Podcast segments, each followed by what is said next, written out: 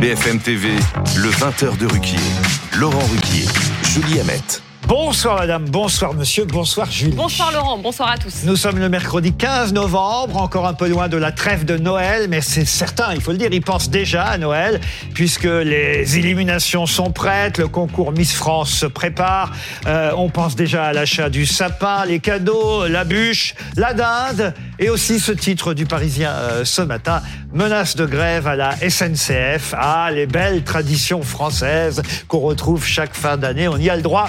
D'ailleurs, nous sommes aussi à 24 heures de l'arrivée du Beaujolais nouveau, signalé par un dessin de Potus dans le canard enchaîné. Beaujolais, QV 2023. Hélas, cette année, il a un goût de guerre. La guerre, Charlie Hebdo la résume à sa façon via le crayon de son directeur, euh, Rhys.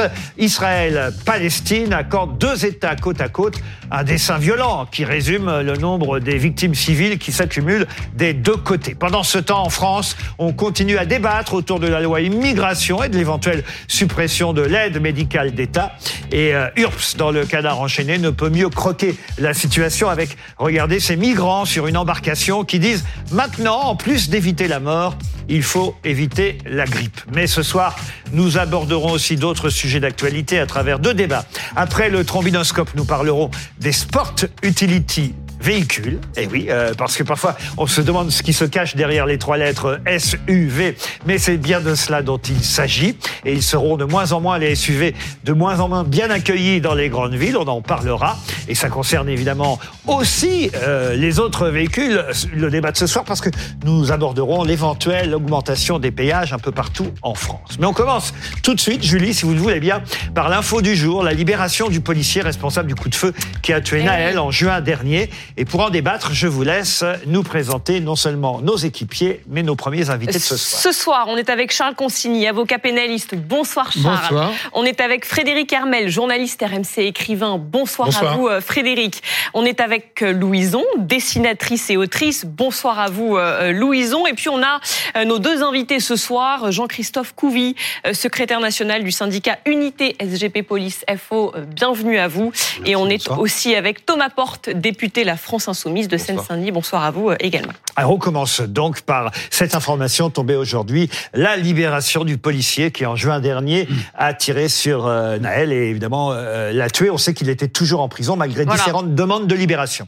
Quatre mois et demi de détention provisoire. Le policier, auteur du tir mortel, mortel sur Naël, a donc été remis en liberté aujourd'hui sous contrôle judiciaire. Il a quitté sa prison en fin d'après-midi. Pour rappeler un peu le contexte, vous l'avez dit, la mort de Naël, après un, refus d'obtempérer, avait déclenché une semaine d'émeute en France. Ce policier, il est mis en examen euh, pour meurtre. Euh, on sait que l'avocat du policier avait déposé d'ailleurs euh, plusieurs demandes de mise en liberté, mais elle a finalement été accordée aujourd'hui. Est-ce qu'il y a du soulagement côté, côté des policiers? euh, oui, je, je, vais dire un mot, cinq, euh, cinq lettres, enfin, et ou libre. Voilà, pareil, toujours cinq mots, euh, un mot, cinq lettres. oui, parce que ce soir, moi, j'ai une pensée aussi pour lui. Alors, euh, on revient pas sur ce qui s'est passé par rapport aux épisodes, mais juste ce soir, il y a un papa qui va retrouver son enfant et sa femme aussi, et qui va retrouver sa famille. Et pour un policier, faire cinq mois de, de, de, prison en détention provisoire dans une maison d'arrêt, passer 140 jours pour la mort d'un mineur. Pour la mort d'un mineur, mais enfin d'un jeune homme, hein, oui mineur, mais jeune homme. Je suis d'accord, mais en fait une action de police. Et donc quand vous êtes policier, que le matin vous partez et que vous allez au travail, je connais pas beaucoup de boulot où effectivement le soir vous pouvez risquer euh, d'aller en détention directement. Et la police en est un. Voilà. Donc euh, oui, ce soir, euh, bah, nous, nous sommes soulagés et contents au moins pour cette famille. Charles Consigny, vous pouvez nous expliquer effectivement comment s'est passée cette décision de justice Alors euh, provisoire, hein, parce que n'oublions pas qu'il c'était uniquement de la préventive euh, et, et que on ne sait évidemment, on peut pas préjuger de ce que donnera le jugement définitif du tribunal non. dans quelques mois. Bah, concrètement, ce qui voire quelques années.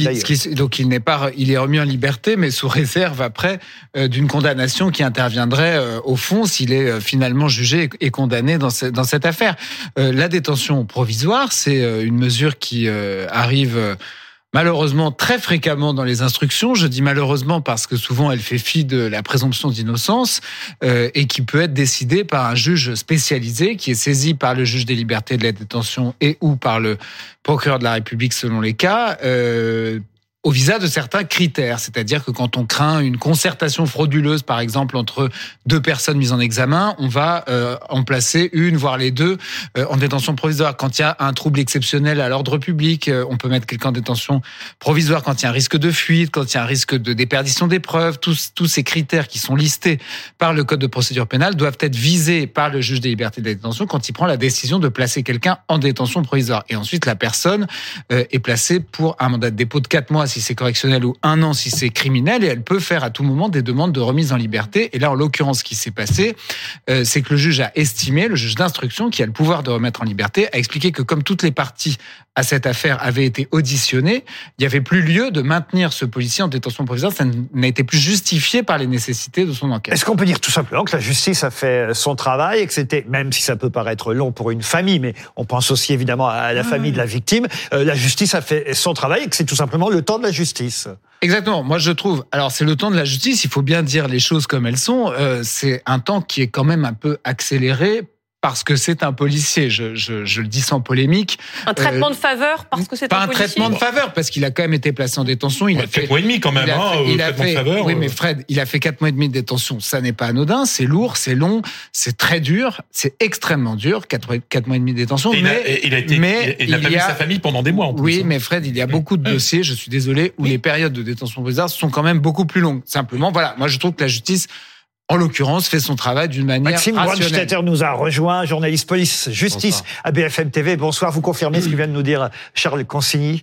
Euh, oui, oui, je confirme ce qui vient d'être dit. Effectivement, le motif, c'est bien ça, c'est qu'il y a eu cette audition parce qu'avant, il y avait cette crainte que ce policier se mette d'accord avec l'autre policier. Donc, c'est c'est comme ça, euh, d'après l'avocat du policier, qu'on motive sa libération. Après, ce qui est aussi étonnant, c'est qu'on se souvient, il y a eu beaucoup de demandes de libération qui ont été refusées. Elles n'étaient pas refusées que au motif euh, du policier qui euh, de la peur de concertation. Il y avait aussi un motif de risque de trouble à l'ordre public. Mhm. On va pas rappeler toutes les émeutes, les semaines d'émeutes qui, ont suivi derrière ça. C'est bien de le rappeler il y avait, parce il y avait aussi... pardon, on l'a pas rappelé depuis 20 heures. Il faut rappeler effectivement que cette affaire, ce drame, appelons ça un drame, euh, dans les deux sens. Euh, d'ailleurs, ce drame a provoqué effectivement les, les émeutes qu'on mm. a connues à la fin du mois de juin, juste avant l'été. Et bien sûr, et il y a des craintes, euh, craintes ce soir, même si, pour être honnête, on n'a pas, d'après nos informations, beaucoup de remontées de, de craintes particulières d'embrasement suite à sa libération.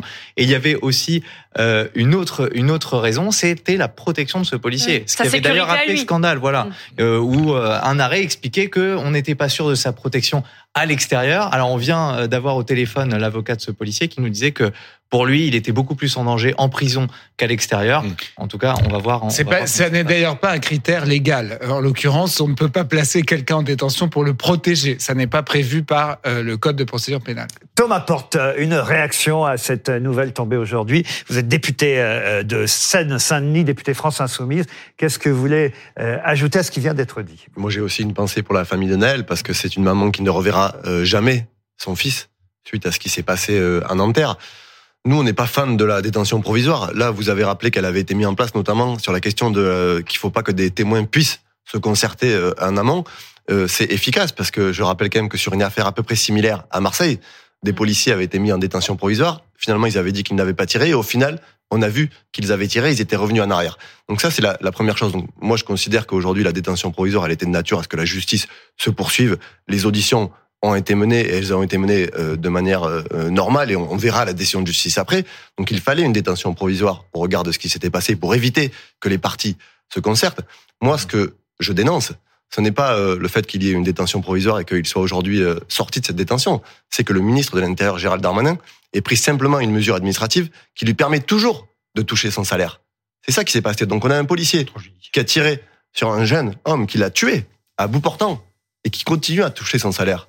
La justice, elle a fait son travail. Il y a eu une détention provisoire. Il est, pardon, présumé aussi innocent, justement, même s'il a été en détention provisoire. je n'ai jamais dit, je n'ai, jamais, je n'ai jamais dit ici que ce policier était coupable. Vous m'avez pas entendu dire ça. Oui, mais alors est-ce que ça justifie qu'on, jamais dit. Est-ce que ça justifie qu'on, arrête de, Bien sûr, je crois qu'il faut prendre des sanctions. après, il peut y avoir des mesures rétroactives, y compris du ministère de l'Intérieur. On n'a pas précisé quand même, euh, donc parce qu'il est placé sous contrôle judiciaire, il doit verser un cautionnement. Il a l'interdiction d'entrer en contact avec les témoins et les parties civiles, de paraître à Nanterre et de détenir une Euh, voilà, c'est les. Jean-Christophe, vous voulez répondre, j'imagine. Oui, oui, parce que j'apporte une nuance. En fait, c'est pas c'est pas euh, Monsieur Darmanin hein, qui, euh, c'est le contrôle judiciaire qui permet aux collègues de rester policiers. Donc c'est la justice qui lui permet de rester policier, mais de pas exercer effectivement de porter une arme. Après, il peut faire un, un métier administratif. Bon, pour l'instant, je pense qu'il va plutôt penser à, à, se, à se changer les idées, parce qu'à mon avis, il doit être au, troisième sous-sol. Mais, mais en fait, nous, ce qu'on veut bien, bien expliquer, c'est quand on est policier, euh, on est avant tout des fonctionnaires, c'est-à-dire qu'on sert l'État, on sert les citoyens. Et des justiciables comme les autres. Hein, non, mais et quand on fait, comme les autres. oui, bien sûr, mais quand on fait, non, pas comme les autres justement, parce que nous, on a une arme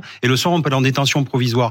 Euh, euh, vous, par exemple, ce soir, vous n'allez pas en détention provisoire le matin quand vous partez au travail que je sache. Bien sûr. Ben nous, on Moi, j'ai tiré sur personne avec une arme. Ah non, mais bon. Vous ne protégez personne non plus. Il y a des hein. députés qui sont assez bafologues aussi, donc et, et, le soir ils n'ont pas en prison. moi, moi, ce que je veux dire, monsieur, c'est que en fait, quand le matin on part, on prend un risque aussi. Et ce risque-là, le soir justement, c'est de pas voir nos familles. On a donc un, statut bien particulier. Et nous, ce qu'on demande, c'est pas être au-dessus des lois, c'est juste de prendre. Non, non, c'est pas d'être au-dessus des lois, c'est de. d'exception. Oui, ben exactement. Donc quand on est dans, le, quand on est dans le dans notre mission parce qu'on doit justement avoir ce, ce, cette nuance-là de dire que quand on est policier ou gendarme, quand on fait partie des forces de l'ordre, eh bien on n'est pas non plus un citoyen comme les autres parce qu'on a justement ce droit d'utiliser une arme qui est encadré par la loi. Mais en même temps, on peut pas être non plus. Euh... Donc vous vous demandez une dérogation à la loi euh, quand vous êtes euh, en mission? Ben en fait oui, on, mais oui parce qu'en fait c'est un, un, métier bien particulier, mais on, encore une fois on a des droits et, et c'est on le comprend. Le policier, le fait d'aller en détention provisoire, alors effectivement, on peut, on peut, on peut, on peut regarder un petit peu sur ce qui a motivé la justice, etc. Mais en fait, euh, nous, quand on est policier, on va pas partir au Brésil ni en Argentine. On se met à disposition de la loi. Effectivement, on a fait un acte de police. Et dans quelques années, ben on verra. C'est la justice qui va décider. Personne n'a dit ça. On a parlé, on a parlé des échanges entre les témoins. Personne n'a parlé. Mais est-ce que vous croyez que les policiers mettent la pression sur les témoins Surtout le trouble à l'ordre public. Mais bien sûr. Mais c'est la peur de la rue. C'est évident que c'est la peur de la rue et la peur des émeutes qui a. Mais oui, parce que ce policier, il était en prison pendant quatre mois et demi, histoire que ça retombe après les émeutes. C'est évident que c'est la peur de la rue qui a, décidé depuis, le début. Enfin, depuis le début, il y a une coloration politique. bien sûr. Euh, avant même que le procureur de la République s'exprime, le président de la République déjà l'avait l'avait vilipendé. Et, avec son salaire de policier, qui nous avait rendu en colère à l'époque. Et avec le salaire de policier, je ne sais pas combien il gagne, mais enfin, il n'a pas de quoi justement le délit de fuite partir à l'autre bout de la terre. Hein. Bah, non, euh, non, non. Louise, vous n'avez rien dit encore. C'est, je pense que toute cette histoire, c'est aussi deux temps qui s'opposent. C'est qu'il y a le temps du, du c'est vrai que c'était il y a cinq mois, les émeutes. Moi, j'ai l'impression que c'était il y a trois semaines. Je pense que c'est un temps qui est très particulier et qui est très différent du temps de la justice, qui est très lent. Et je pense que quand on est quatre mois et demi en, détention provisoire, les jours sont très très longs. Mais euh, je ne crois pas que ça soit la seule raison. Euh, L'ordre public, évidemment, qui a eu des, émeutes très importantes, mais il est mis en examen pour meurtre. C'est pas un homicide involontaire, c'est pas un accident, c'est pas il y a eu une grande bagarre et tout d'un coup il y a un coup qui est parti. C'est meurtre. Donc euh, c'est un métier à risque, mais il a pris un risque un peu supplémentaire dans cette histoire-là. Donc, il, faut aussi euh, se dire que quatre mois et demi de, de, de, préventive, euh, de préventive encore une fois, hein, c'est poli. Ah, c'est une affaire dans laquelle et autour de laquelle on a vu tous les excès. Il faut bien dire, je ne sais pas si vous serez d'accord avec moi. D'un côté, pardon hein, de le dire, mais euh, comme de l'autre. On a vu, euh, on va dire côté police, en tout cas soutien de la police, cette cagnotte incroyable qui avait été lancée mm. par Jean euh, Messia. On sait effectivement que la compagne du policier, pour l'instant en tout cas, a touché cet argent, plus d'un un million six cent Voilà, un million, plus d'un million d'euros. C'est absolument incroyable qu'on ait fait monter une cagnotte autour quand même de la mort d'un garçon de 17 ans. Moi, ça m'a extrêmement choqué. Ça, c'est un excès de l'autre. De l'autre côté, pardon, hein, je le dis parce que mm. c'est quand même un, un, un, grand footballeur que j'admire et tout, mais entendre de la bouche de Kylian Mbappé qu'un petit ange était mort, ça aussi, ça m'avait choqué.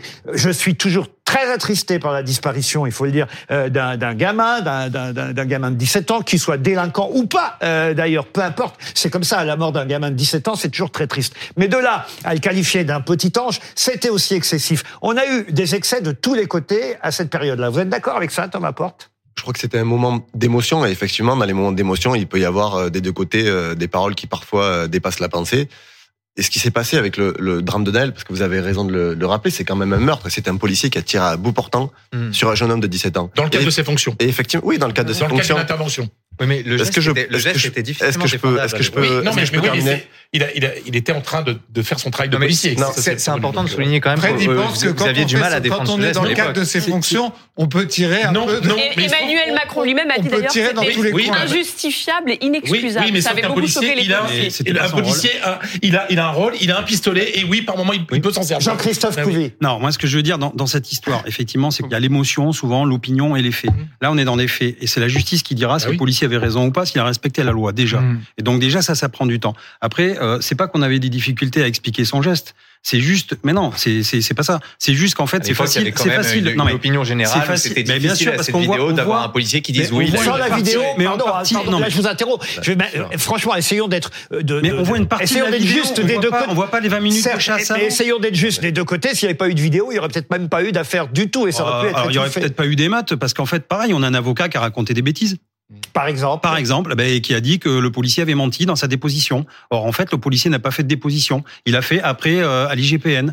Donc, en fait, c'est un officier qui a fait remonter des éléments. Voilà. Et donc, c'est des éléments de langage interne de la police, mais qui ne sont pas des preuves judiciaires. Pour Donc, une Précisément, fois, Maxime pour, Pour pour expliquer cette histoire de mensonge, il y a dans le fonctionnement de la police, quand il se passe quelque chose, il y a des synthèses qui remontent immédiatement. Et dans ces synthèses, il y avait une version qui est une première version, mais qui fait sur témoignage des personnes qui ont qui étaient présentes, dont les policiers. Et cette première version euh, parlait vraiment d'un acte de légitime défense. Je crois que l'un des policiers était clairement mis en danger, ou ou Oui, euh, mais- était- le policier était devant la voiture et la voiture lui fonçait dessus, ce qui a été mis à mal ensuite par cette vidéo. Oui, mais c'était monté en épingle médiatiquement aussi par des avocats qui ont fait monter la mayonnaise. Thomas Porte. Je suis désolé. Oui, Je, je veux terminer mon, mon, mon exposé. C'est effectivement il y a de l'émotion, mais je crois qu'on est aussi sur un sur un problème et ça c'est la responsable des, des, des responsables politiques.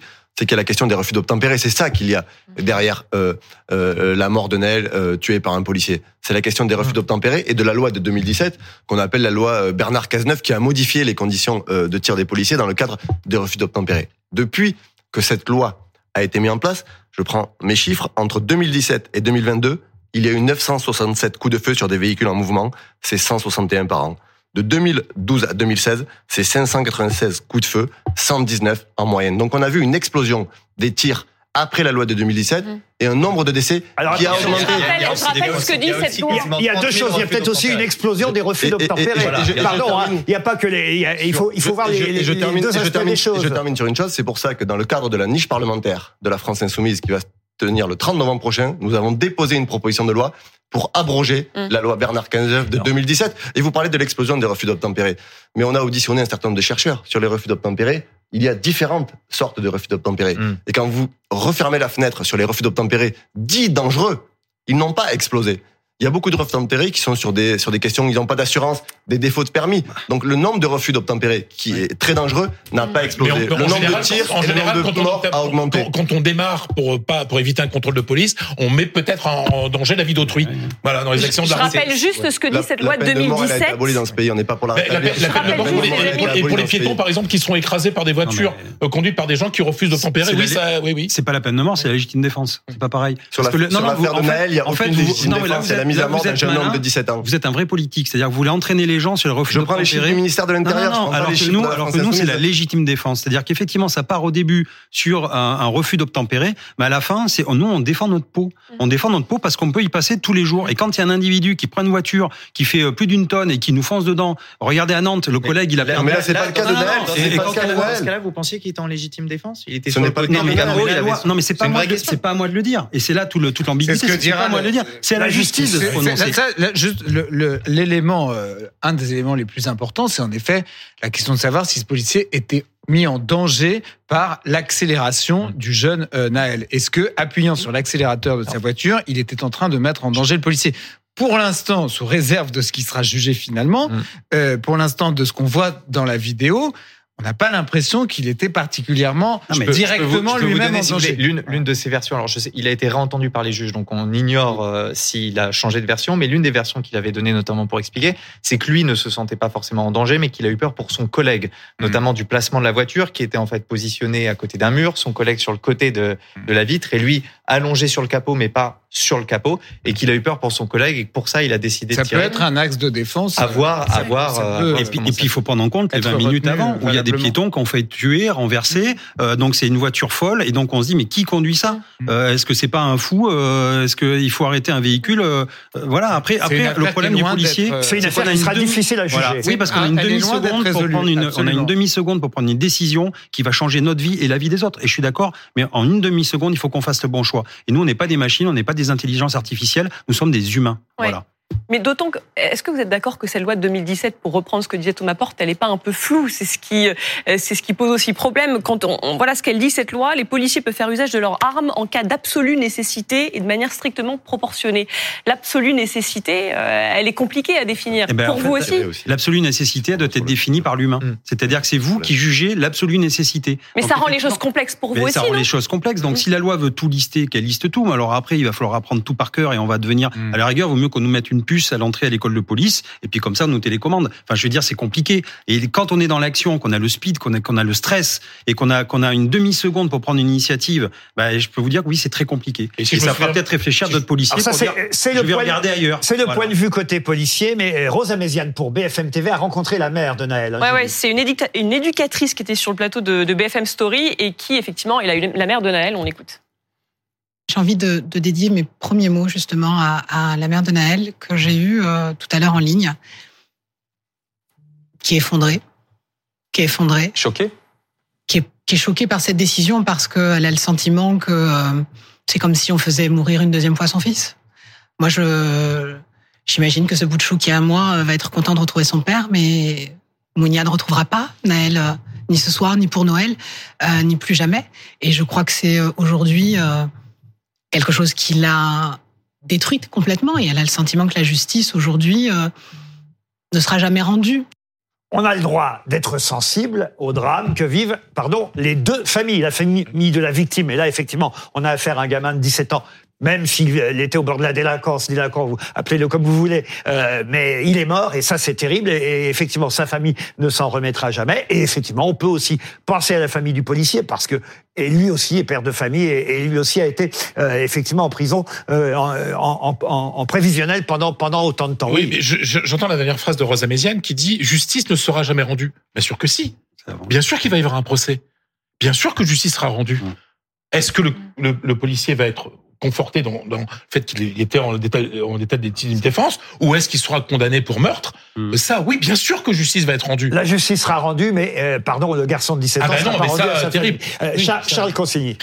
Moi, j'ai rien de vraiment à ajouter. Je pense qu'il y a un- une possibilité que ce policier soit Ce acquitté. que j'aime quand vous démarrez comme ça, généralement, c'est que vous ajoutez quand même quelque chose qui va durer trois minutes. Non, Mais je, je pense que le, le- je pense qu'il y a une possibilité pour que ce policier soit acquitté euh, selon euh, la- la- l'explication qui sera finalement trouvée par la justice à ce tir euh, qui est quand même un tir soudain qui intervient dans un contexte euh, violent dont nous on ne maîtrise pas tous les éléments donc il faut euh, aussi euh, euh, envisager ça C'est un peu plus qu'une vidéo. si- Pardon, pardon d'employer un terme qu'on employait, qu'on n'entend plus Mm. beaucoup d'ailleurs euh, ce mot maintenant, mais euh, il y a quelques décennies on disait bavure. Est-ce que est-ce que c'est une bavure? Bah, c'est une action de police. À vous de juger, euh, mais c'est une action de police qui malheureusement se termine mal. Mais hélas, euh, enfin, je vais vous dire, on a, on a à peu près, allez, on a 25 000 dossiers de protection fonctionnelle par an pour les policiers. C'est-à-dire 25 000 fonctionnaires de police qui demandent, euh, qui sont pas tous mis en cause, hein, d'ailleurs, heureusement, qui sont aussi victimes parce qu'on a énormément de blessés. Euh, Le nombre de blessés sur les 20 dernières années ont été multipliés par deux. Donc, on voit bien que les forces de l'ordre sont des cibles. Euh, et pour faire un, juste pour vous, pour comparer, les gendarmes, ils en ont 4 000. Donc on travaille pas de la même manière, on n'a pas la même clientèle. On a 80% de la délinquance dans 20% du territoire. C'est les grosses agglomérations, c'est des quartiers sensibles, etc. Et donc on travaille différemment. Et nous, on est au contact en première ligne de tous les maux de la société, de tous les problèmes. Et en face de nous, on n'a pas que des petits anges qui peuvent être isolément très gentils, etc. Et dès qu'ils sont en bande ou dès qu'ils sont à plusieurs, ils changent complètement de comportement. Et on le voit aujourd'hui, on a une jeunesse qui est de plus en plus violente. Et on est confronté à ça. Alors oui, il faudra de la formation. Oui, il faut peut-être aussi, comme je dis, moi, des juges qui sont plus sensibilisés à l'emploi des armes de la police, à comment on travaille, euh, comment on travaille en période de stress. Parce que nous, on, a, on, a, on subit du stress. On peut pas toujours que avoir des protections. Et on ne demande pas justement la peine de mort. Au contraire, on voit bien que les policiers qui utilisent leurs armes, euh, leur vie est saccagée aussi. Un, ils vont avec ça toute leur vie, c'est-à-dire qu'ils ont tué quelqu'un. Et deux, ils savent très bien que derrière, il y a un impact et leur vie va exploser. Leur vie familiale, il y a des divorces, il y a des, des suicides. Enfin, c'est Ces quelques mois auront en tout cas permis au moins d'essayer d'avoir un débat peut-être plus modéré euh, que ceux qui existaient euh, à cette époque. Thomas Porte, vous êtes d'accord avec ça? Oui, c'est un débat politique et la justice sera rendue et on verra si le policier est acquitté euh, ou s'il est condamné. Mais c'est quand même plus qu'une bavure. C'est un jeune homme qui a été tué par un policier. Je pense qu'il faut aussi- je posais la il faut, question. il faut, il faut mesurer ça. Et vous avez évoqué la loi de 2017 et vous avez parlé d'une riposte et d'une proportion et d'une urgence absolue. Mais ce qui pose problème dans la loi de 2017, c'est qu'il y a un tiré qui a été ajouté où les policiers doivent se prononcer sur la potentialité que l'individu soit dangereux dans le futur. Donc leur demande d'anticiper une situation future. C'est ça qui pose problème. Ça, ça n'existait pas avant. Donc c'est pour ça que nous, on demande dans le cadre de la niche parlementaire que ce soit abrogé parce que 15 personnes qui sont mortes après un refus d'obtempérer depuis le 1er janvier euh, 2022, alors qu'il y en a eu une en 10 ans en Allemagne, ça doit quand même nous interroger, ça doit nous faire réfléchir collectivement. Les policiers sont des gens qui exercent un métier dangereux, qui exercent un métier difficile, et personne ne souhaite que les policiers soient mis en danger, personne ne souhaite que des policiers soient blessés ou tués. Ce sont simplement des justiciables aussi comme les autres, et la question de la légitime défense, elle doit s'appliquer pour eux comme les citoyens. Il ne faut pas qu'il y ait une légitime défense particulière parce qu'on est un policier. Moi, je suis en désaccord profond avec ça. Il risque quoi euh, s'il n'est pas acquitté Il risque quoi euh, comme peine, euh, ce policier? Ah, 30 ans de prison, hein, euh, Homicide, euh, voilà, homicide volontaire, 30 ans de 30 prison. ans. volontaire. Ouais, ouais. Rien à ajouter, Louison, sur ce sujet? Non, mais je pense qu'on a dit tout à l'heure, mais l'importance des vidéos et de, on l'a vu aussi dans le cas de ce jeune homme à Marseille qui a été quand même roué de Mm. coups et qui s'est retrouvé avec un crâne à moitié enfoncé. Bon, c'est un- C'était le jeune Eddy. Et- ça avait enclenché d'ailleurs une révolte des policiers qui s'étaient Exactement. mis en arrêt maladie. Donc, euh. que, que le métier de policier soit difficile, on n'en doute pas, et peut-être la formation psychologique, la- l'accompagnement doit être maintenu pour que justement il n'y ait pas un moment où il y a une décharge qui fait que on s'acharne sur un jeune homme ou on prend la décision de d'en tuer un pour en sauver un autre, je ne sais pas. Enfin, Dernier mot, Maxime Et- Brunstetter, et- et peut-être- sur ce sujet en peut tout cas. peut-être aussi sur ce sujet pour pour pour parler d'un d'un absent de ce débat. Nous, euh, journalistes de BFM TV, on était allés euh, dans la cité de Nanterre. On avait essayé de parler. Ça avait été assez compliqué d'ailleurs juste après l'incident. On ne pouvait pas rentrer, etc. Et les jeunes là-bas, les quelques à qui on a pu parler, se disaient qu'en fait, ils avaient surtout l'impression que ça avait tiré parce que c'était dans ce quartier, parce que c'était euh, Naël et parce que c'était euh, des jeunes de quartier. Et euh, dans quelle mesure il faut pas aussi faire une réflexion dans le sens où est-ce qu'il n'y a pas plus de risques? Est-ce que les policiers n'agissent pas différemment dans ces situations-là qu'ils agisseraient dans, dans une autre Vous avez situation 20 secondes. hein, 20 pardon. secondes. Alors, euh, euh, un audit de l'IGA, c'est l'inspection générale de l'administration et l'inspection générale de la justice suite aux émeutes. 92% des personnes interpellées ne connaissaient pas Naël et il n'y avait aucun rapport sur les Oui, émeutes avec Naël. Ça n'empêche pas que ce 8% sentiment a qui ont dit que existé et c'est à que, cause de et Naël. que dans, à 8%, Nanterre, ça a brûlé Oui, pour ça. mais 8% ont dit que c'était à cause de Naël et qu'ils se vengeaient. Les autres, c'était de l'opportunisme pour aller piller. Ça, et, et je suis désolé, c'est le consumérisme. On en, on en est là. On reparlera de toute façon aussi de l'ambiance dans Mm. les euh, banlieues avec euh, un autre sujet après le trombinoscope. BFM TV, le 20h de Ruquier. Laurent Ruquier, Julie Hamet. Bonsoir ou rebonsoir, merci d'être resté ou d'avoir zappé sur BFM TV. On parlera, on vient de voir un SUV dans la pub, Eh oui. on en parlera euh, dans un instant avec euh, nos deux invités qui nous ont euh, rejoints. Frédéric Badina, conseiller écologiste de Paris, spécialiste des questions de mobilité, bienvenue, merci d'être ici. Et Flavien Neuvy, économiste et directeur de l'Observatoire CTLM pour l'automobile. Mais on commence d'abord, Julie, vous le savez, par le trombinoscope.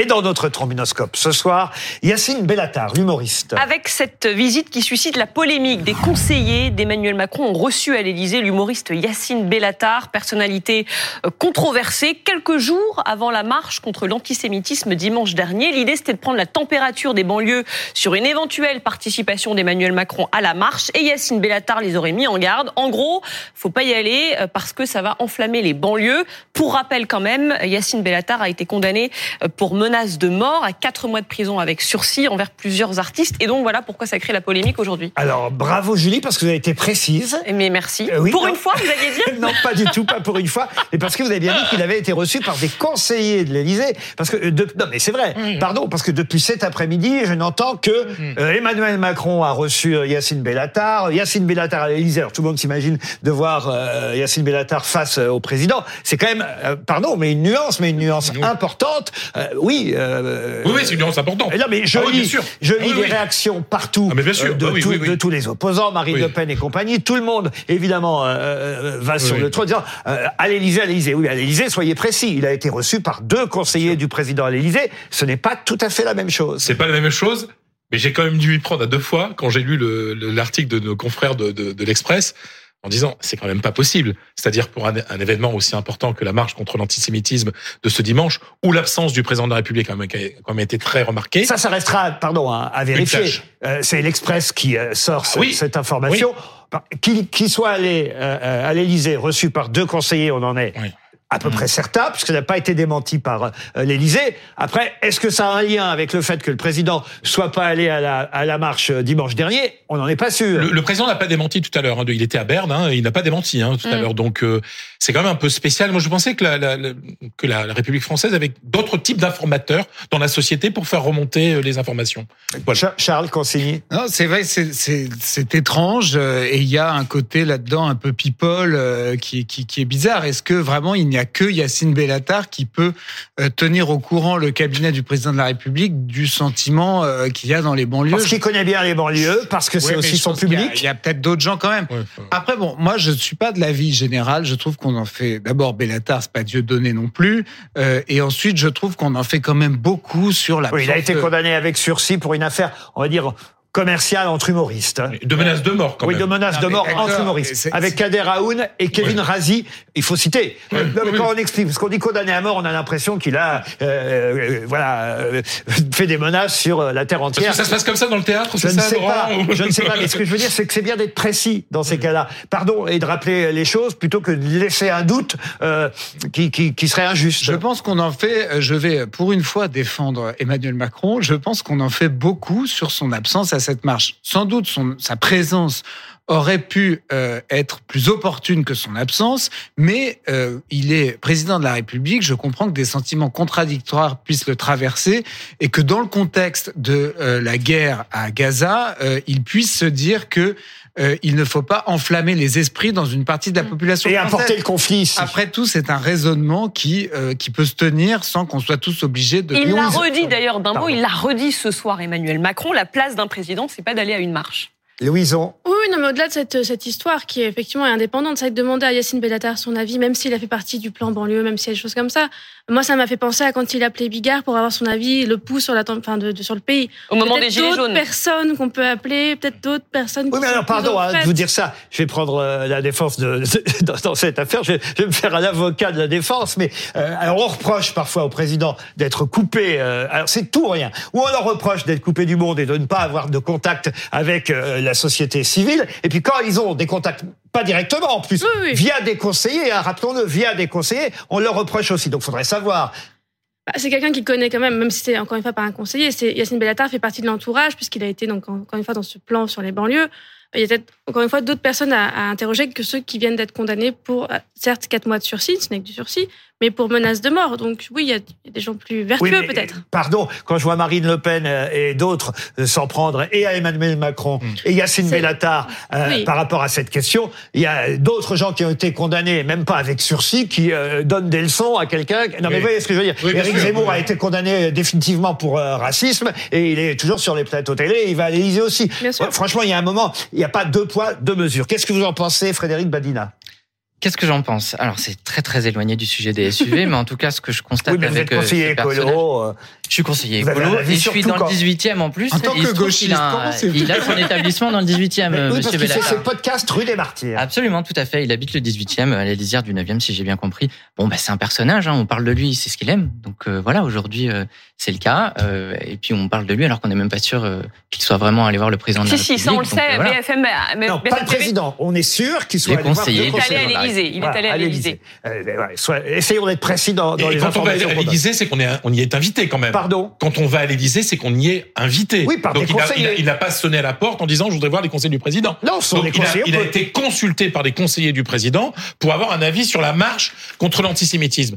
C'était quand même bien le temps des RG quand même. hein. Du temps des RG, les informations elles remontaient jusqu'au pouvoir. C'est Bruno Roger Petit, un conseiller mémoire d'Emmanuel Macron, on va les citer, et le préfet Frédéric Rose, conseiller intérieur et sécurité, qui ont manifestement Pas n'importe qui. ou pris cette qui. initiative, parce que ça on n'en sait rien, ou euh, écouté le président Macron qui leur a dit euh, euh, voyez euh, Bellatar et, et- et demandez-lui quelle est l'humeur dans les banlieues. Après tout, pourquoi pas Non Mais je, je sais pas parce que c'est quelqu'un qui aujourd'hui gagne beaucoup d'argent, il vit très bien, il est célèbre, etc. Est-ce qu'il est aujourd'hui un représentant classique de la classe moyenne des banlieues? Ça, je me pose Plus la que question. vous.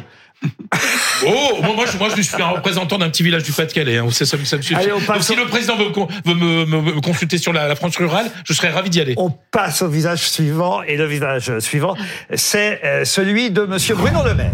Le ministre de l'économie qui ne veut pas euh, mener la liste macroniste aux élections européennes de 2024. Il est crédité de 22% des voix. C'est 7 points derrière la liste Rassemblement National, mais c'est 2 points de plus qu'une liste menée par le patron du parti Renaissance, Stéphane Séjourné. Sauf que voilà, lui, Bruno Le Maire, il veut pas en entendre parler. C'est le canard enchaîné qui. euh, Ah voilà, qui son, et pareil, hein, on doit mettre au conditionnel ces informations, mais c'est le canard euh, qui dit effectivement que Bruno Le Maire euh, n'a pas forcément apprécié d'avoir été testé dans un sondage comme candidat éventuel euh, de voilà du, du, du- de la majorité pour les européennes. Et, et, sauf que pas de chance pour lui, il fait plus que l'autre candidat présumé, Monsieur Séjourné, et avec 22% il y a une sorte de, de forcing pour qu'il le soit candidat.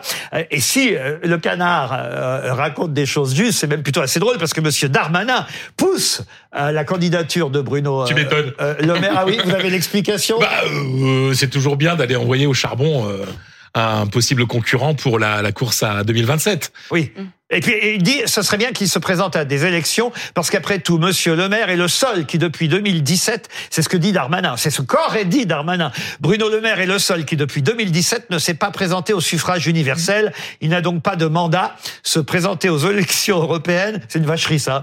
Euh, ce serait pour lui une manière à la fois de démontrer qu'il peut avoir la confiance des Français et d'obtenir un mandat. Bon, sauf qu'Emmanuel Macron est devenu président de la République sans Oui, avoir de sans mandat mandat. précédemment. Il faut le Non, et rappeler. puis surtout, enfin, je comprends euh, Bruno Le Maire, euh, vu les sondages, quand on voit que Jordan Bardella, il est à 30% en tête de liste de Rassemblement National, aller aux élections européennes tout en sachant euh, qu'on va être derrière le, Front, le Rassemblement National, je pense que c'est pas très Charles appétissant pour ce puisque- ministre. puisqu'ils veulent pas de vous à LR, pourquoi, pourquoi vous proposez pas votre candidature pour, euh, Pour Renaissance. pour la majorité? Pour la majorité. Ségolène Royal, elle a testé tout le monde, hein, vous savez, je vous jure. On pourrait faire un ticket avec Ségolène Royal pour Renaissance. Je sais Ah pas bah- ce que vous en pensez. ah bah voilà. Pour conduire la liste macroniste. Vous feriez un très joli couple. Bien sûr.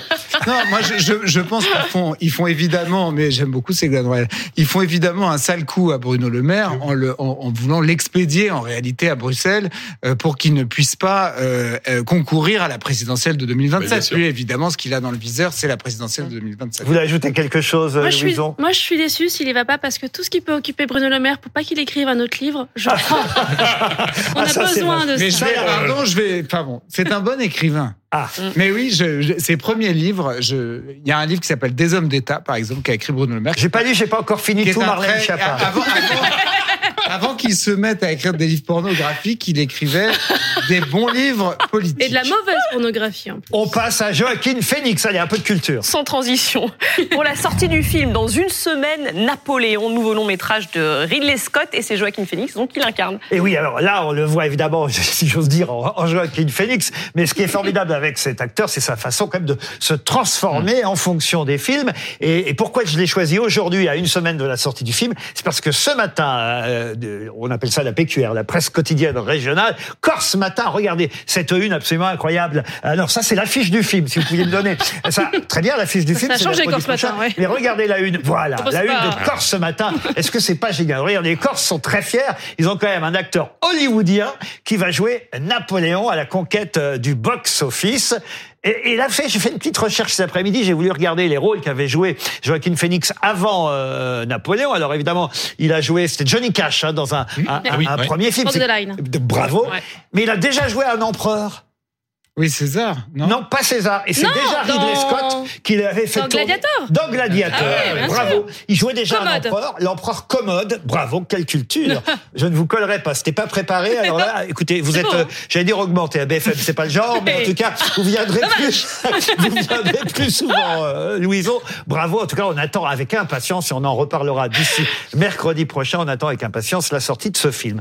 Visage suivant, on reste dans le cinéma avec Alexandre Arcadi. Eh ben oui, c'est son grand retour après sept ans d'absence au cinéma. Il revient aujourd'hui avec son film Le Petit Blond de la Casbah, un long métrage dans lequel il, il retrace notamment son enfance heureuse et insouciante à Alger. Alors le film est sorti euh, aujourd'hui. C'est vrai qu'il évoque son enfance, le vivre ensemble, parce qu'il dit qu'à l'époque à Alger, toutes les communautés évidemment s'entendaient euh, très très bien. Ce fameux vivre ensemble qui nous manque peut-être aujourd'hui. Je sais pas si on peut voir l'affiche du film Le Petit Blond euh, de la Casbah. Il avait évidemment fait une saga. hein. Au début, on se souvient du coup de Sirocco Rocco Oh, et, magnifique. et voilà et, Ah ouais. et autres. Là encore, c'est un film où il raconte euh, sa famille. On n'a pas le droit à l'affiche. On reste sur Alexandre Arcadie, mais tant pis, c'est pas grave. Euh, en revanche, est-ce qu'on peut avoir parce que j'ai mon camarade Jean Benguigui. Ah, qui- regardez, vous l'avez votre Ah là, voilà l'affiche. Voilà, merci. Le petit blond de la. Il y a un casting incroyable, hein, il faut le dire, dans ce film.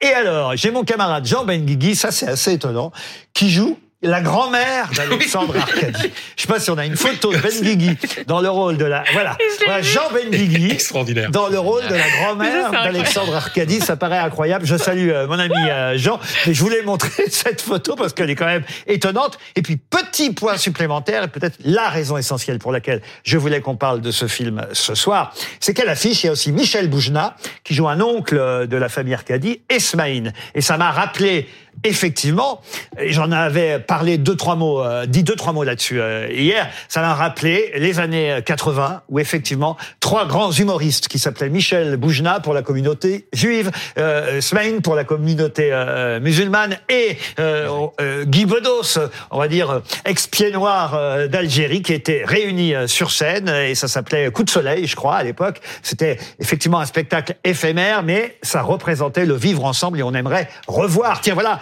euh, Yacine Bellatar avec euh, euh, Michael Youn et, et d'autres faire un spectacle pour dire la France c'est ça, vivons tous ensemble. J'ai un petit côté Miss France, parfois moi aussi. Je vais peut-être me présenter au concours d'ici décembre. Un dernier visage maintenant. Et, et ce visage, c'est un, un sportif. C'est Antoine Dupont. Le capitaine du 15 de France qui fera bien partie des joueurs retenus pour préparer le tournoi à 7 des JO de Paris en 2024. On va être rapide hein, parce que celle qui s'y connaît au rugby, euh, c'est euh, Louison.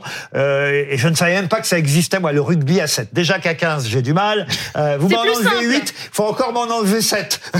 C'est- beaucoup plus simple à 7, on regardera ça ensemble. Non, juste un truc sur Antoine Dupont, c'est son anniversaire aujourd'hui, il a 27 ans, ce jeune enfant. Et il représentera donc la France Voilà. aux Jeux On aura peut-être Olympiques. une médaille au JO, donc c'est pas mal. Pardon On aura peut-être une médaille au Euh, JO, Il y en donc a six autres avec lui et on a dit la même chose pour la Coupe du Monde de Oui, non, rugby. Euh, il est revenu après sa blessure, certes, mais on n'a pas gagné Non. pour autant, donc on verra pour la médaille. N'allez pas trop vite, Fred Hermel. Allez, on parle automobile, SUV. On va commencer par ça, je crois, Julie Hamet. C'est ça. Après les, les trottinettes, la mairie de Paris s'apprête à demander l'avis des Parisiens sur les SUV. C'est ces gros véhicules euh, connus pour être particulièrement polluants. Les Parisiens seront donc consultés le 4 février prochain euh, sur la mise en place de tarifs de stationnement différenciés. Donc en gros, ce sera plus cher euh, pour les, les SUV. La mairie qui envisage une augmentation très significative, je cite, mais qui n'a pas précisé à ce stade euh, le, le montant euh, du tarif spécifique envisagé. Peut-être qu'on peut regarder le message d'Anne Hidalgo sur les réseaux sociaux qui Allons-y. s'adresse Oh, donc C'est très bien réalisé. C'est pas Ridley Scott, le réalisateur. Aujourd'hui, vous êtes très nombreux à me dire qu'il y a encore trop de grosses voitures polluantes qui prennent toujours plus de place dans nos rues, sur nos trottoirs ou même sur nos pistes cyclables. Il faut endiguer ce phénomène en limitant la présence des SUV et des 4x4 à Paris. Pour cela, je vous propose de faire évoluer notre politique de stationnement en vous prononçant sur une augmentation très significative des tarifs de stationnement non résidentiel des SUV et des 4x4. Bon, on a le résultat d'avance. Pour les trottinettes, ça avait été non à plus de 80%. Là, vous avez le score déjà. C'est c'est un peu des élections soviétiques, on a l'impression. Ouais, alors je sais pas si sur la SUV c'est vraiment joué, on va voir. Mais enfin, en tout cas, ce qui est bien, c'est qu'on met le débat euh, sur la place publique et qu'on pose une vraie question qui, euh, on pense, on en est même sûr, interpelle beaucoup les Parisiens. On est quand même assez matraqué. On l'a encore vu tout à l'heure avec une publicité euh, pour les SUV juste avant de prendre l'antenne. Ça montre que finalement, il y a un enjeu nos pour les annonceurs, si vous voulez constructeurs. bien, ça nous rapporte Eh un oui. peu d'argent. Donc ne touchez pas aux SUV qui font leur pub euh, sur BFM TV. Bah ouais, mais, Mais ce que vous désolé, voulez on va pas, s'y c'est qu'ils qu'ils rentrent dans Paris. Que- Quel est le but en fait? Mais- Puis attention, il y en a des écolos des, des SUV quand même.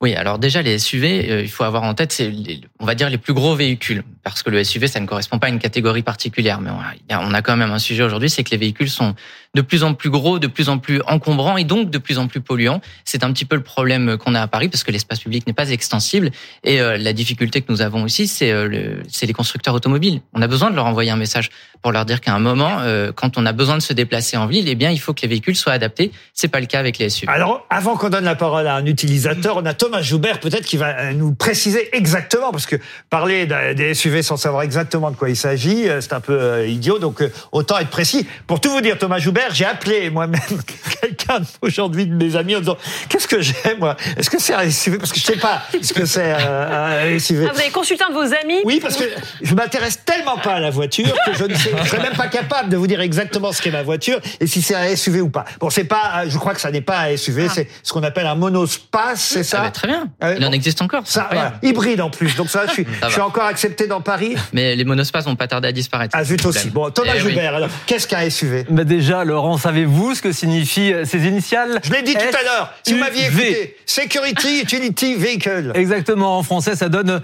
véhicule de sport utilitaire, ce qui veut à peu près tout et rien dire. En fait, ça désigne donc tous les véhicules entre les monospaces et le tout-terrain. Mais en fait, c'est vrai qu'il n'y a pas de définition très précise. hein. Les constructeurs se servent de cette appellation simplement pour désigner les modèles les plus imposants. Justement, puisqu'on parle de taille, un Audi Q7, vous allez le voir, mesure par exemple 5 mètres 09, un Volkswagen Touareg euh, 4 mètres 87. Mais si on regarde le marché français, eh bien la plupart des SUV vendus n'excèdent pas 4 mètres 30 de long. C'est le cas par exemple de la Renault Capture ou de la Peugeot 2008. euh, Vous le voyez. Concernant le poids qui semble Vous me poser rassurez, je vous problème. interromps parce que j'ai un Q5, donc je suis pas dans la catégorie alors. Exactement, Parfait. plus petit. Ouf. Le poids, il concerne euh, évidemment le problème de la circulation à Paris et Anne Hidalgo veut limiter euh, ce poids à euh, une tonne 6. Hein. Au-dessus de ça, il faudra payer plus cher son stationnement. Mais le poids moyen d'un- euh, SUV à vide, vous le découvrez ici, c'est 1445 kilos, donc en dessous de la tonne et demie. Et puis un dernier point, hein, c'est vrai, les SUV ont particulièrement le vent en poupe. Depuis le début de l'année, leur part euh, dans les ventes de voitures neuves s'élève à 48,4%. C'est presque une voiture sur deux. C'est une hausse constante depuis euh, les dernières années. Vous le voyez, en 2012, c'était seulement 13%. Les SUV sont donc en train de devenir euh, la voiture préférée des Français. Sait pourquoi Flavien Neuvy, vous qui êtes économiste et directeur de l'Observatoire CTLM, je vous ai présenté tout à l'heure, mais je le refais volontiers. euh, On sait pourquoi les Français achètent de plus en plus de SUV Oui, on s'est posé la question parce que c'est vrai que c'est un peu contre-intuitif. Ce sont des voitures qui sont plus grosses, qui sont plus chères, qui Mm. consomment plus. Et finalement, comme on vient de le voir, les parts de marché du SUV n'ont pas arrêté d'augmenter sur ces même 20 dernières années. En réalité, elles n'existaient pas il y a 20 ans. Et en fait, quand on interroge les automobilistes, les utilisateurs de ces SUV, ils nous disent que d'abord, ils sont séduits par le design, c'est-à-dire que c'est un design qui est un peu différent des autres, des véhicules qui sont un peu plus hauts. Et surtout, ce qui arrive en deuxième position, c'est la place qu'offrent ces véhicules. Et c'est vrai que quand on regarde l'évolution des parts de marché par ce qu'on appelle silhouette de carrosserie, c'est-à-dire les types de véhicules, on voit que le SUV a complètement pris la place des monospaces familiaux et que bien souvent, ceux qui conduisent ces véhicules, alors pas tout le monde, mais ce sont plutôt des familles qui ont besoin de place pour... Euh, Alors, on Et va les demander à femmes qui se sentiraient plus en sécurité aussi. Oui, il y a, ce que il y a je cette dimension, mais oui, c'est vrai, c'est vrai, ça arrive aussi le sentiment d'être plus, de se sentir plus en sécurité quand on est au volant de ces gros véhicules ou en voiture. surplombant un peu la, la route. Mais c'est pas la motivation numéro un. La, la motivation numéro un, c'est quand même le design et après le fait qu'il y a de la place à l'intérieur. On va demander à quelqu'un de concerné. On a euh, en ligne, euh, et euh, on va le voir, je l'espère, notre camarade Vincent Lagaffe. C'est pour votre famille. Vous avez combien d'enfants, Vincent Lagaffe Que vous avez un, un- un SUV ou alors c'est uniquement pour votre plaisir personnel Euh, moi, Bonsoir, moi, j'ai bonsoir, bonjour tout le monde, salut Laurent. Moi j'ai euh, j'ai un garçon. Euh, non, certainement, ça me fait drôle d'ailleurs d'être sur BFM à cette heure de grande écoute parce que c'est pas du tout euh, la tranche dans laquelle je travaille et surtout le le le, le, le sujet sur lequel euh, on travaille ce soir. Mais euh, voilà, moi j'aime beaucoup le, le SUV et je trouve qu'il y a euh, un, un marché du SUV qui est en train de se développer tout simplement. Je pense, selon moi, euh, on ne peut plus rouler vite. Euh, il faut rouler économe. Donc, si on peut plus rouler vite, on va rouler confort. Donc, c'est vrai que dans un SUV, il y a beaucoup de place et il y a, il y a beaucoup de gadgets, il y a beaucoup de, de, de progrès techniques qui font que maintenant, on est beaucoup plus en sécurité dans un SUV que dans une Smart ou dans une Clio. Ça me paraît juste évident. Après, euh, quand on commence à parler de la taxe euh, sur les voitures lourdes, j'ai envie de dire que l'écologie s'arrête là où l'économie commence. C'est évident que si on veut rouler tout électrique, faut mettre des batteries. Les batteries, c'est lourd. Euh, une voiture électrique consomme pas d'essence, donc euh, il y a un manque à gagner pour l'État qui va s'y retrouver en disant ah c'est lourd, donc ça pollue, donc on taxe.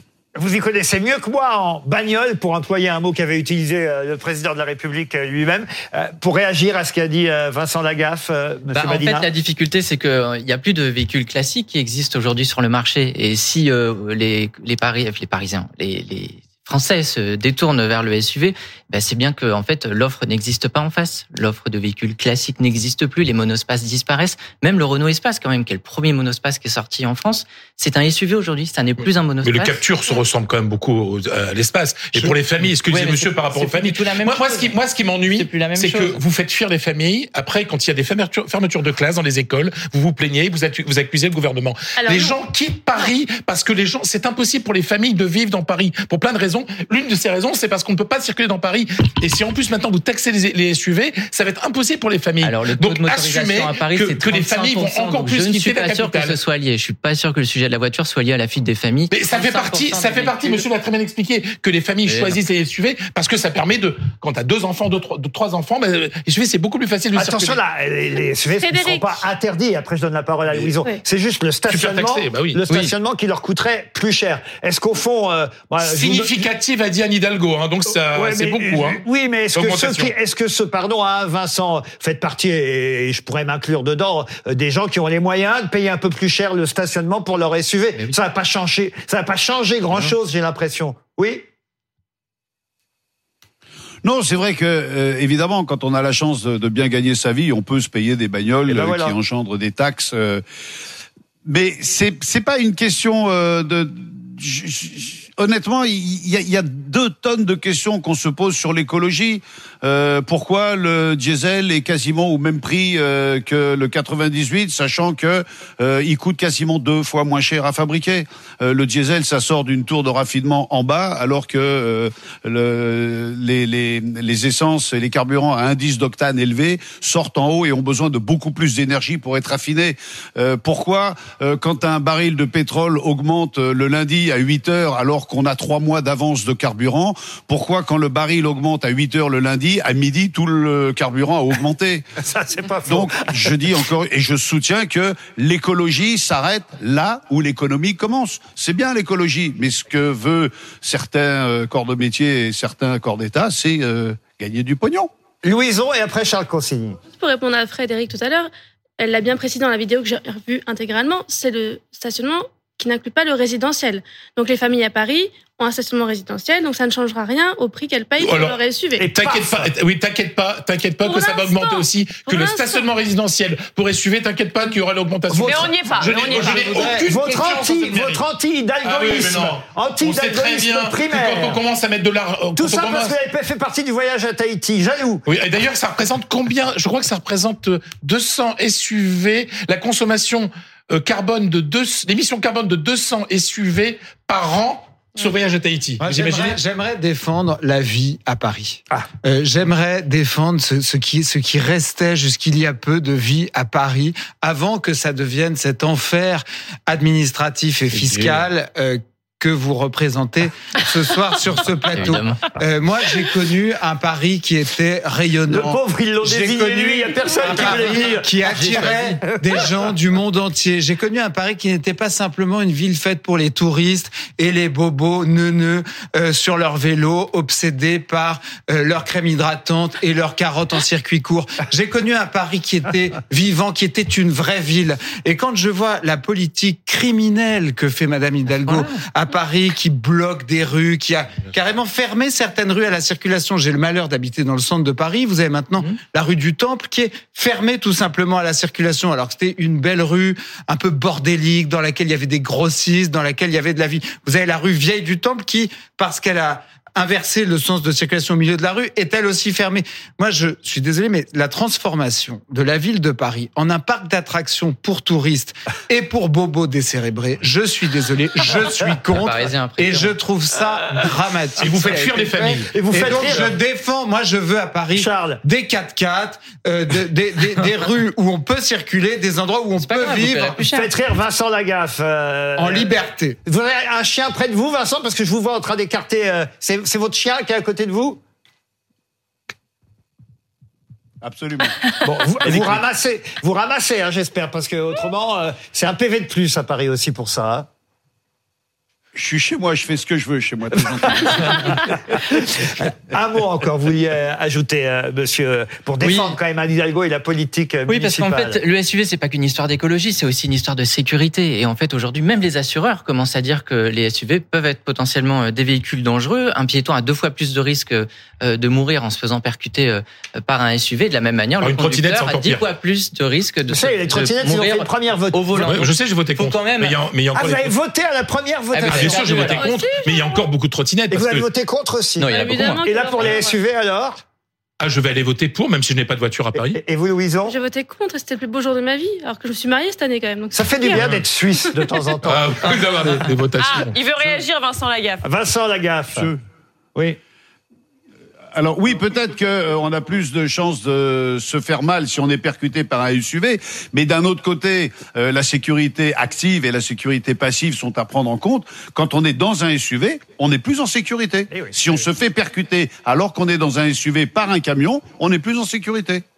Oui, alors évidemment, ça dépend de quel point de vue on se place. Euh, Exactement. pas En de tout cas, j'aimerais pas me mettre à la place du piéton, ça c'est sûr. Bon, e- effectivement. On verra bien. C'est pour février, cette. euh, 4 février, euh, et d'ici là, y aura tous les juste- éléments. Juste, vous étiez au Conseil de Paris aujourd'hui ou Ouais, pas tout à fait. Ah, c'était encore. Alors, parce qu'hier, c'était Le déjà Dati Show. le Dati Show, mais je crois que c'était le deuxième épisode. En fait, il y aura combien de Vous saisons euh, c'est les deux premiers jours en général, il y a de belles passes d'armes. Non, parce qu'aujourd'hui, c'est quand même extraordinaire. C'est vrai que Madame Dati, parce qu'on ne voit pas bien sur les images, Mhm. Madame Dati avait un t-shirt, le Hidalgo Tour, c'est ça? Non, non, euh, ils ont publié sur les réseaux sociaux un petit visuel avec euh, un t-shirt euh, Hidalgo Tour, effectivement. oui. Et Madame Hidalgo a répondu ça. euh, à mon avis, ça va encore faire polémique. Vous avez oublié de mentionner dans votre t-shirt sur le Hidalgo Tour, puisque c'est comme ça que vous l'avez appelé, vous avez oublié de démarrer par le premier voyage par lequel je commence toujours en janvier. Toujours. Auschwitz. Auschwitz. Vous avez oublié Auschwitz. Vous avez oublié... Non, non, c'est vous qui êtes indécent.